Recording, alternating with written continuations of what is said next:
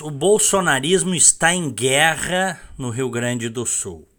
É vigarista para cá, imoral para lá, desqualificado para cá.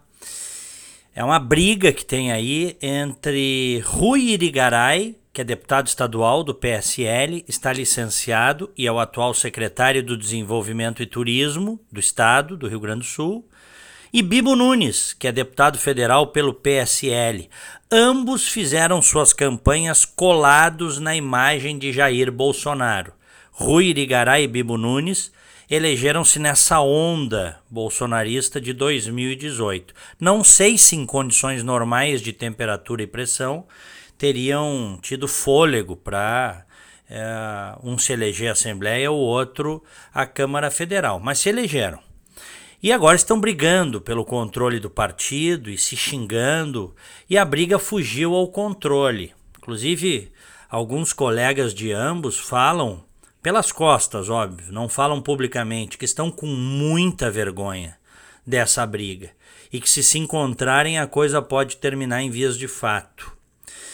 É, nesta quarta-feira, o Rui Irigaray lançou um vídeo chamando Bibo Nunes de vigarista, de imoral, de bravateiro político. Ele diz que o Bibo Nunes esbanja o dinheiro dos pagadores de impostos, que o Bibo disse que não ia alugar carros, na campanha disse que não ia alugar carros com dinheiro público, mas que está gastando um caminhão de dinheiro aí com aluguel de carros em Brasília.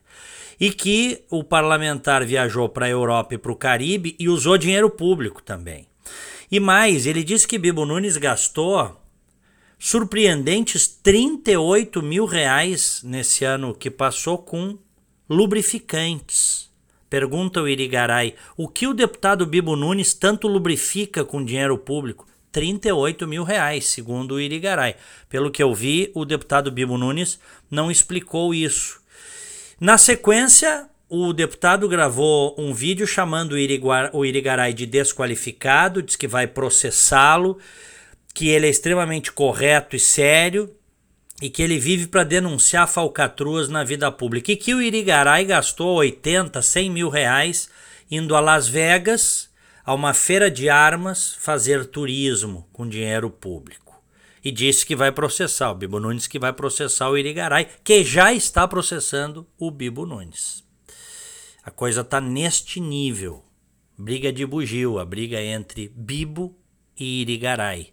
Bolsonaristas em guerra no Rio Grande do Sul. Abraço, até amanhã.